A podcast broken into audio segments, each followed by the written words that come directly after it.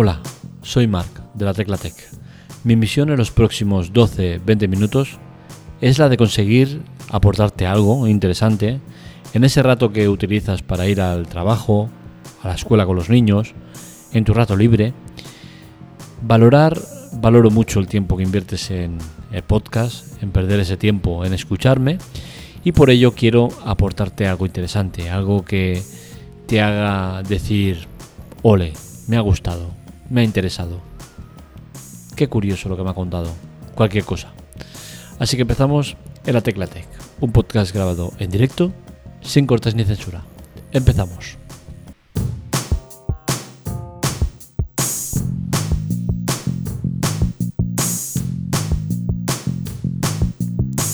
Hoy quiero hablaros sobre si vale la pena o no poner eh, iOS 15 en un iPhone 8 Plus especifico este modelo porque es el que tengo y es uno de los más vendidos o más populares dentro de los teléfonos de Apple. Y también hablaremos si, vale la pena ponerlo en cualquier otro dispositivo. Bien, eh, el resumen general que haría de esta nueva versión de iOS, iOS 15, es que es una buena versión. Es una versión que no ha sufrido grandes cambios, porque al final iOS evoluciona, eh, pero evoluciona sin eh, introducir revoluciones muy bestias, ¿no? Va aplicando cambios más o menos importantes eh, que tienen más o menos sentido o eh, reflejan más o menos cosas, pero no son cambios radicales. Así como con iOS 14 o una de sus variantes, sí que mm, fue casi ponerte las manos en la cabeza y decir, Dios mío, ¿qué he hecho? ¿Por qué he autorizado? Con, con, iOS 15 la verdad es que no. Encuentro que es un sistema bastante estable, no tiene eh, problemas importantes o, preocupantes y así como en otras versiones sí que hemos visto y hemos esperado con ansias la posterior actualización que se suele hacer al cabo de unos días, unas semanas, para corregir pequeños errores que hayan. En esta versión creo que no es tan necesario como en otras. Sí que hemos encontrado alguna cosita, ¿no? Pero son cosas menores, cosas que no tienen demasiada importancia, ¿no? Por ejemplo, un, un, problema muy tonto que, por calificarlo de problema, ¿no? Porque al final no es un problema como tal, ¿no? Y es que eh, iOS siempre cuida mucho el aspecto gráfico y en este caso en, el desplegable que tenemos, una función que tenemos que nos permite acceder a, unas notificaciones rápidas, unos ajustes rápidos, eh, nos encontramos con, un problema ¿no? Y, no, está, eh, no está bien eh, aplicado en la pantalla y unos iconos se quedan un poco cortados. No es un problema menor, un problema que no, no, genera demasiado problema o, no es importante, ¿no? pero ahí está. ¿no? Lo quiero destacar porque es una cosa que, se nota y que queda fea, ¿no? Pero ya os digo, como problema como tal no es. Además, se soluciona fácilmente quitando eh, lo, de, lo de Apple en casa, que es algo que usa poca gente, y al quitarlo pues ya te queda todo más reducido y queda todo más compacto y no, no, hace tanto daño a la vista, ¿no? Pero es un, es un problema visual más que otra cosa, ¿no? No, no, es, no es un problema demasiado importante. Eh, ¿Qué más tenemos por ahí? Safari es una de las cosas que ha cambiado y, es una de las cosas que a mí personalmente no me gusta. Eh, Safari, para los que no conozcan, es el navegador eh, nativo de, Apple y en este caso ha empeorado. Yo creo que ha empeorado mucho y por suerte se ha podido cambiar una cosa que no al principio no, no había visto que se podía cambiar y que hubiese sido seguramente determinante, ¿no? Y es que ahora en Safari tenemos la barra de navegación, la tenemos abajo en vez de arriba, ¿no? Toda la vida usando la barra de navegación arriba y llega Apple y te dice, no, oye, lo, bueno es tenerla abajo. Pues no.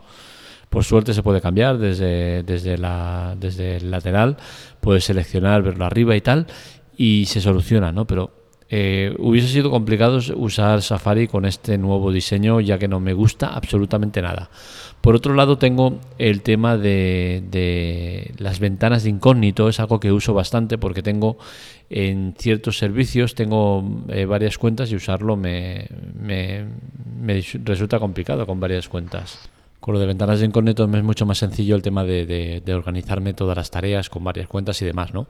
Con Safari, eh, la nueva versión, pues la verdad es que se hace complicado este, eh, esta gestión de, ventanas de incógnito y es que ahora eh, es más dificultoso llegar a ellas. ¿no? Antes con un solo clic ya entrabas en ventanas de incógnito y ahora necesitas eh, dos o tres movimientos para conseguir hacerlo. Con la cual cosa a mí eh, no me convence la nueva versión. Tiene otras muchas funciones nuevas que, para muchos pueden ser interesantes, para mí personalmente no lo son tanto y creo que es una de las malas evoluciones de, de iOS 15, ¿no? el tema de Safari. el tema de las red y las wifi.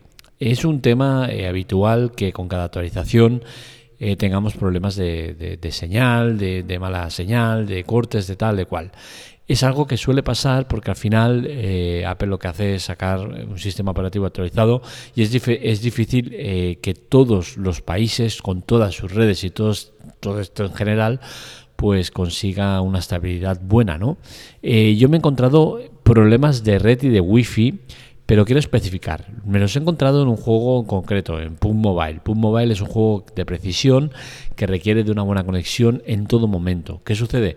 Que sí que he visto unos pequeños microcortes, eh, una diferencia en cuanto a lo que tenía eh, hasta ahora. ¿Es preocupante? No, no es preocupante. Especialmente no es preocupante porque creo que el tema de la red y del wifi la han mejorado. ¿Por qué la han mejorado? Volvemos al juego. Yo, por ejemplo, hay veces que estoy en wifi, tengo mala señal de wifi y, y, sufro pequeños microcortes o lag y lo que hago es pasar a 4G. Bien, el paso de Wi-Fi a 4G o de 4G a Wi-Fi, en juegos de precisión lo que sucede es que durante 1, 2, 3 segundos estás eh, en un bucle, estás ahí en, un, eh, en, una movida que está haciendo el cambio y no te está llegando eh, buena señal o no te llega directamente señal. ¿Qué sucede? que lo que he notado es que con iOS 15 esto se ha solventado. Y es que la señal es constante. Pasar de red, de Wi-Fi a 4G o viceversa no supone ese microcorte. Es que ni siquiera he notado ni nada, ni, medio segundo de, de, lag. Y es algo que me ha gustado y entiendo que es una ventaja y una mejora que seguramente pocos van a disfrutar o pocos van a notar, pero que está ahí. ¿Vale la pena actualizar? Pues bien, en términos generales sí. Sí que vale la pena tanto en el iPhone 8 Plus como en cualquier otro. Vale la pena actualizar porque al final estamos haciendo uso de algo que, que, todo el mundo quiere, ¿no? O todo el mundo desearía, y es el tener actualizaciones constantes y durante mucho tiempo. En el iPhone 8 Plus lo he notado en cuanto a consumos de batería, en cuanto a todo en general. Pues bien, eh, sinceramente, por el tema de jugar sí que he notado un empeoramiento, no muy fuerte, pero algo sí que lo he notado. En temas de consumo es complicado, yo creo que consume algo más, pero así como en otras versiones, como NIOS 14, una de sus variantes, sí que fue un punto clave en el que decías, hostia, la batería se la se la come pero volando. En esta versión tengo que decir que no, yo estoy bien, no, no noto excesivos consumos, pese a que ya digo que creo que consume algo más que versiones anteriores. Pero en general creo que me compensa. ¿Por qué? Porque el, sistema operativo está más pulido, tiene cositas interesantes, las notificaciones las veo algo mejor. Eh, no sé, a mí me gusta la versión que hay de iOS 15. Seguramente en parte sea porque iOS 14 para mí ha sido una versión desastrosa, sobre todo en sus, en, sus últimas versiones. Creo que desde 14.6 o 14.8 ha sido un desastre, eh, muchos fallos, muchos, muchas cosas que no me gustaban y, seguramente por eso eh, tenía ganas de cambiar. Eh, el que estés en iOS 14 o iOS 15 no te va a suponer eh, cambios eh, excesivos. Hay cositas que están bien, el tema que todo el mundo comenta de las fotos, que puedes capturar letras de, una imagen, que puedes guardar fotos de una manera especial, que tienes el Google Maps mejorado, que tienes otra la aplicación del tiempo mejorada. cosas que sí, que son ciertas, pero que al final yo sinceramente no hago uso de ellas, con la cual cosa me da un poco igual. Entonces, lo que veáis. Yo, si os sale la actualización de iOS 15, así como siempre recomiendo que esperéis unas semanas a que eh, vayan saliendo los fallos y se corrijan, porque suele pasar, suele en los primeros días a salir muchos fallos y luego Apple recopila todos esos fallos y los soluciona en una actualización eh, que pesa poco y que sale a los pocos días, pocas semanas, ¿no?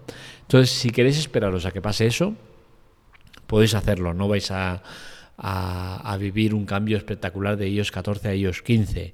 Pero si queréis actualizar sin miedo a tener grandes problemas, yo lo haría, porque sinceramente eh, ahora mismo llevo un día o dos días de uso eh, de iOS 15 y estoy contento en términos generales. No he notado ningún fallo grande, ningún fallo importante, destacable y es una versión muy muy estable y muy correcta. Con lo cual cosa yo os recomendaría cambiaros a iOS 15, la verdad ya que tenéis esta opción y que desde el iPhone 6 en adelante tenemos la opción de, actualizar el software, algo que, en Android ya les gustaría, eh, pues sinceramente yo creo que hay que valorarlo y, aplicarlo, porque al final somos unos privilegiados de tener teléfonos de 5, 6, 7 años con software actualizado a la, última versión. Así que ya sabéis, eh, yo os lo recomiendo. Hasta aquí el podcast de hoy, espero que os haya gustado. Toca la parte de eh, promoción, de ah, pediros ayuda, como mediante los afiliados de Amazon. Antes de comprar el artículo, me decís el artículo y yo os hago el referido. ¿Qué quiere decir esto? Que el producto es el mismo, el vendedor es el mismo, el precio es el mismo, todo es igual, pero al vendedor le consta que yo te lo he recomendado y por ello hace una pequeña aporte a la web que nos sirve para mejorar servidores y demás. Eh, ¿Que no queréis hacer esto? Audible. Audible es un sistema de audiolibros de Amazon que nos está dando la oportunidad de promocionarlo con unas comisiones interesantes.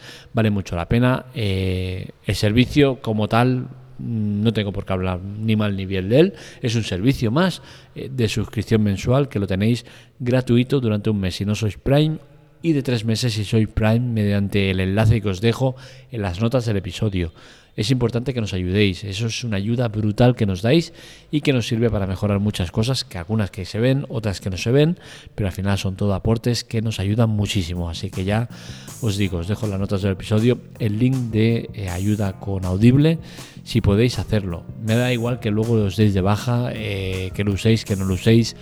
Eh, me da exactamente igual, a mí no me pagan por ello, cada uno que, que, vea lo que le interesa, pero sí que es bueno el darse de alta para que nos ayudéis y mucho. Hasta aquí el podcast de hoy, espero que os haya gustado. Este y otros artículos los encontraréis en lateclatec.com para contactar conmigo en redes sociales, Twitter y Telegram en arroba marmelia y para contactar con nosotros en general en arroba lateclatec. Un saludo, nos leemos, nos escuchamos.